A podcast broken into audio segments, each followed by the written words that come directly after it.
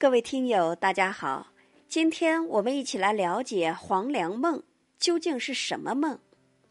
黄粱梦和我们常说的白日梦很相似，都是指一些不切实际的东西。白日梦是白天做梦，那么黄粱梦又是什么梦呢？黄粱梦最早出自唐代沈记记《枕中记》中所记载的一个故事。唐朝有个秀才叫卢生，他多次参加考试，屡不中第，心中自是郁郁不平。开元七年，他又去进京赶考，途经邯郸这个地方，遇见了道士吕翁。卢生想必也是心中过于郁结，便向吕翁倾诉自己的不幸。吕翁也是好人。听完卢生的话，便赠予他一个枕头，说是可以让他安心的入睡。卢生倚枕而卧，不一会儿便坠入了梦乡。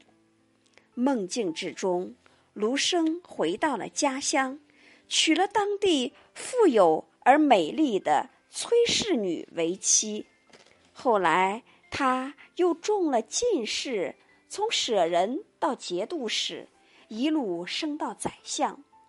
卢生为相十几年，孩子个个高官厚禄，联姻于名门望族，自己一生荣华富贵。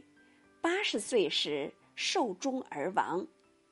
断气之时，卢生惊起而醒，环顾左右，吕翁在旁静坐。店主人蒸的黄粱饭还没熟，现实一切如故，瞬息一生，只不过是一场黄粱美梦。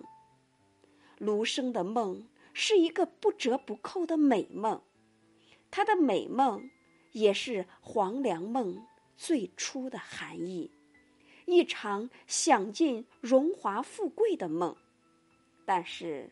梦毕竟是梦，它与现实的距离是遥不可及的，所以黄粱梦只能是一种虚幻而不现实的事情。